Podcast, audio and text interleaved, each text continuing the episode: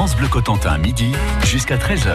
Manon Brio, chargée de communication du Normandie à Saint-Lô, en studio avec nous ce matin pour l'association Écran Sonic. Bonjour Manon. Bonjour. Alors l'association Écran Sonic, elle a été créée en 1995. Pourquoi elle a été créée cette euh, association? Alors, euh, à l'origine, c'était euh, Nicolas Daprini, qui est actuellement directeur et programmateur du Normandie, qui, euh, qui cherchait avec son groupe un lieu pour répéter, pour faire des concerts, sachant qu'il n'y avait pas grand-chose à Saint-Lô.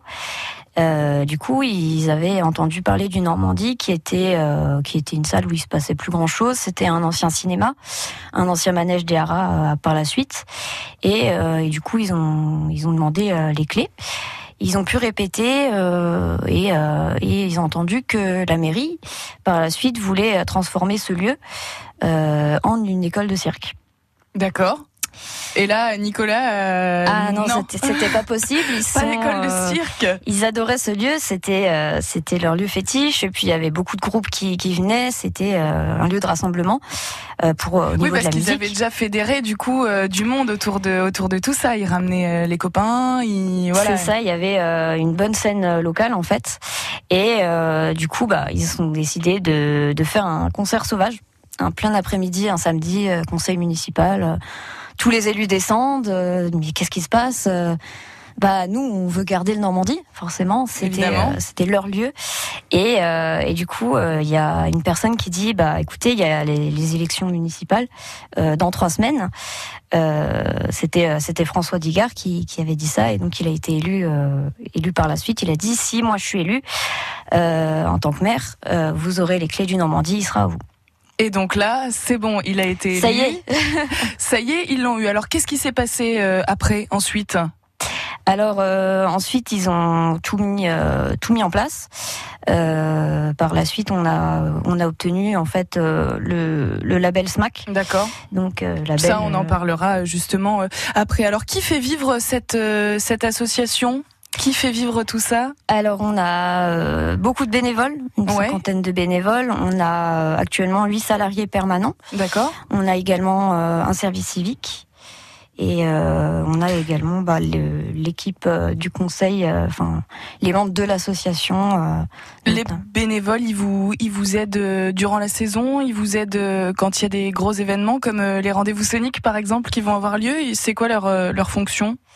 Euh, donc euh, ils font principalement, euh, il y a du bar, il y a euh, de l'aide à la diffusion d'outils de communication, Bien sûr. il y a aussi de l'accueil à l'artiste, euh, tout ce qui est catering. euh, Justement, vous les accompagnez, les artistes, et vous avez pu les accompagner encore plus grâce au label SMAC. Le label SMAC, on en parle dans un instant sur France Bleu avec l'association Écran Sonic. France Bleu Cotentin.